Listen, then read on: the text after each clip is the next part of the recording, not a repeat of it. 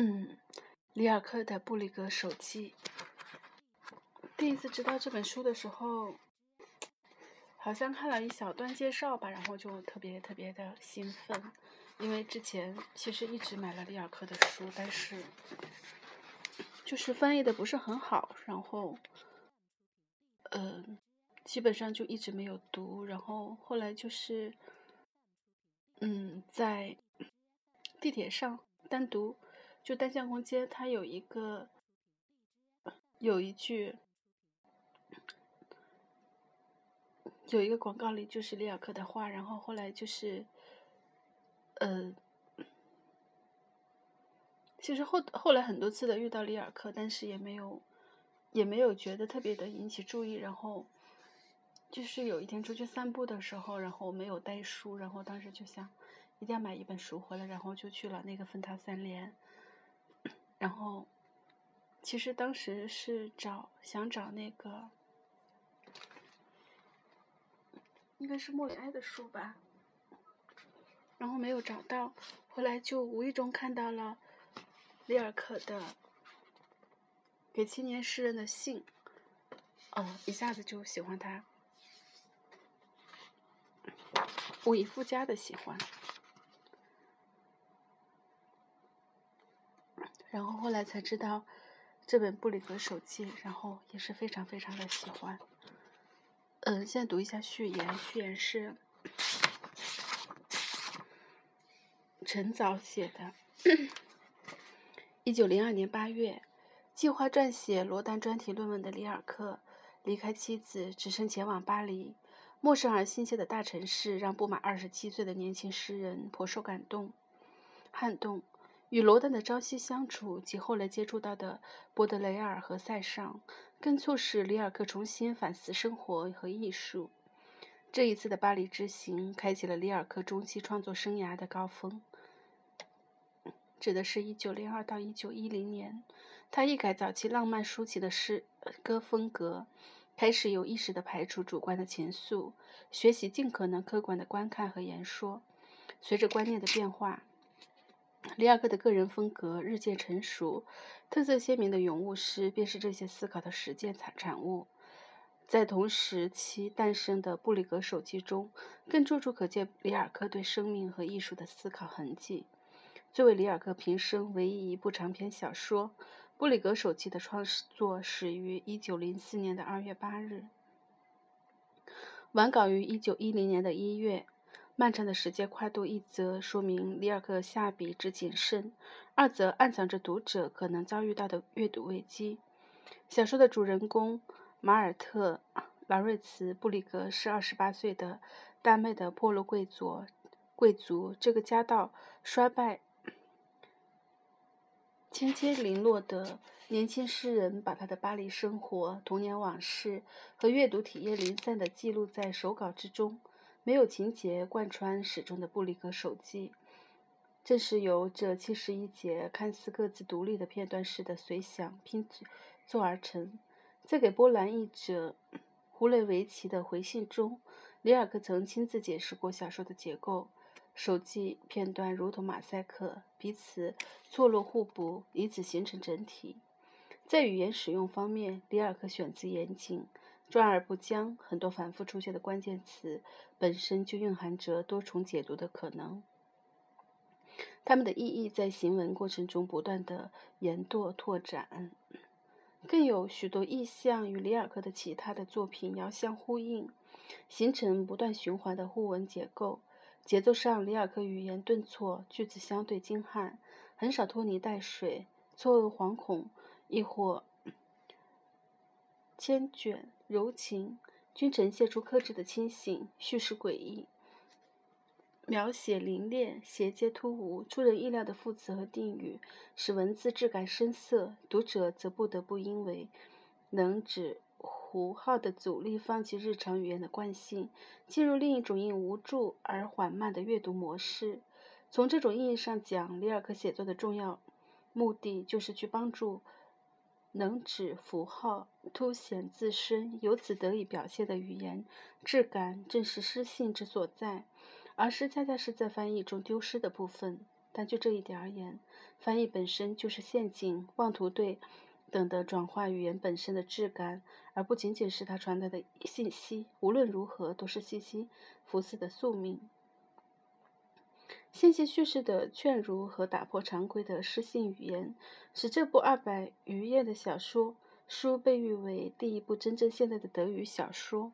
然而，行为结构的陌生、因果理性的瓦解、打破空间透视和逻辑实践的个体感受、非工具性的凝视、灵光突现的直觉，却使得小说中的世界时空参差、支离难解。在布里格笔下，鬼魂颠倒了生死。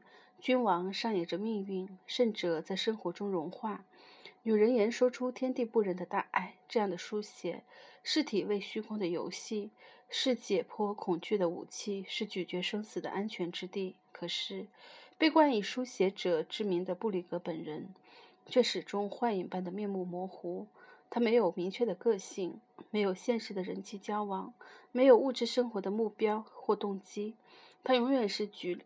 树立的局外人，以观察和回忆求活，以阅读和写作为生。这个形象稀薄的人物，甚至在小说结尾不着痕迹地隐匿而去，无人知晓他最后的脚步是留在普罗旺斯的牧场，还是阿利塔康的坟冢。布里格的命运，似乎似乎如福柯所言，人将被抹去，如同海边沙地上的一张脸。不论是对自身。界限的追问，还是唤醒时间的历史叙事，隐约穿行在字里行间的布里格，一恍惚，就成了摆脱掉人间羁绊的里尔克。不可见、不可解、不可证的存在，转化为语言，指向过去，同样指向未来，无法概括，又永远不凝固。面对这样一部颠覆现实主义叙事的作品，本体论理想中。终极而正确的解读并不存在，读者的积极介入必然揉杂着不同的个体感知和审美经验。在此意义上，种种理解皆为误解。每一次专注而偏差的阅读，都是对本文可能性的补充，都是在宣告文本此时此刻的重生。小说父子百年余年来，存在主义、精神分析、现象学等各类。解读层出不穷，阐释的多重性并不意味解读无能，反而正是文本的丰富。倘若一定要为布里格手记寻找一条放之四海而皆准的解读原则，那么诡辩式的结论也是说，里尔克在用小说本身的不确定性告诉我们，没有一劳永逸的答案，也没有千人一面的客观。这悖谬的真理，植根于人之所以为人的局限性。全知全能的上帝和极乐永生的鄙视是自欺欺人的幻象，受制于空间的刚性和时间的不可逆，个体的人永远无法逃避偶然，其所见所思无非是随机的碎片。里尔克自省的起点恰恰是人的局限性本身。换言之，对世界碎片化的反应和反思，贯穿起七十一节没有开场也没有结局的手记。理性化的切末，马克思。韦伯语是神圣或神秘的古老体世界体系坍塌，在崩溃的秩序中，个体丧失了方向感和极尽的生存意义。面对终极目的的沦丧，一方面是被引爆的现代性的恐慌，处于世纪转折点的众生悲观、恐惧，甚至箭头着赛特式的恶心。在小说中，初到巴黎的布里格经历了同样的。惶惑，人的异化在物质文明高度发达的大都市中，被对比得更加的触目惊心。戴着面具的人们疲于拼命，他们为了生存而挣扎，越挣扎越疲惫，甚至彻底的麻木，不知生，更不知死。病人和死人被剥夺了人性关怀，仿佛是工厂里批量生产的产品，受制于医院的安排、机械诊断、统一处理。萧索的另一端。却有振臂高呼价值重估、预言超人时代的尼采，身处现代艺术巅峰时期的里尔克也深受尼采影响。小说中，经过初期混乱后的布里格，越来越明确地表达出肯定当下的乐生态度。在后半部的手记中，对不可预知、无法控制之事的恐惧已渐渐地退出视野，文字渐趋平和，布里格不再纠缠于二元对立的胜负之争，善恶美丑无非是观念的标签。隆隆运行的宇宙从不关心春生秋杀、夏日繁花和冬日残雪，同样惊人也同样平凡。有死才有生，有寂静才有声音。生活不做分别，因此沉重而简单。从这种意义上讲，布里格体察事件的方式是一种消除对立的泛美的泛化的审美。在他眼中，物的价值不再依附于人的分类和判断，存在即是其意义。虚构后粉饰不会让世界完美。乌托邦的大同幻梦只是一味的逃避。凭借尽可能抛却偏见的冷静，拒绝抒情的布里格不仅看到窘迫和心酸，更毫不留情地陈列出污秽和愚钝。他不相信童年的无辜，却测量着疯狂的国王藏在心底的温度。他看到。的威尼斯不是恍惚欲睡的温柔之地，却是暖风萧歌背后的赤贫和挣扎。他不相信上帝的廉价的救赎，却把同情给了铸成大错的教皇。他讽刺宣泄悲喜的诗和情节曲折的叙事，却让面具、镜子和废墟残酷而辉煌。滋味入骨的生命，不曲解，不隐瞒，不排斥，不执着。他认同自身局限，清楚生老病死的不可避免，让秘密以秘密存在，让注定消逝者优雅离开。他心怀敬畏，因此更能关注当下，投入此在。布里格比端理想化的圣人和女人，其共性正在于包容婆娑世界的大爱。这种爱与情欲无关，他通达天地，不垢不净。正因为不牵绊于任何有形的对象。而无际无界，所谓成名之景，其心境态上的前提正在于对物的从容和对秘密的敞开。值得注意的是，里尔克的原始手稿中还存在其他两个版本的开头和结尾。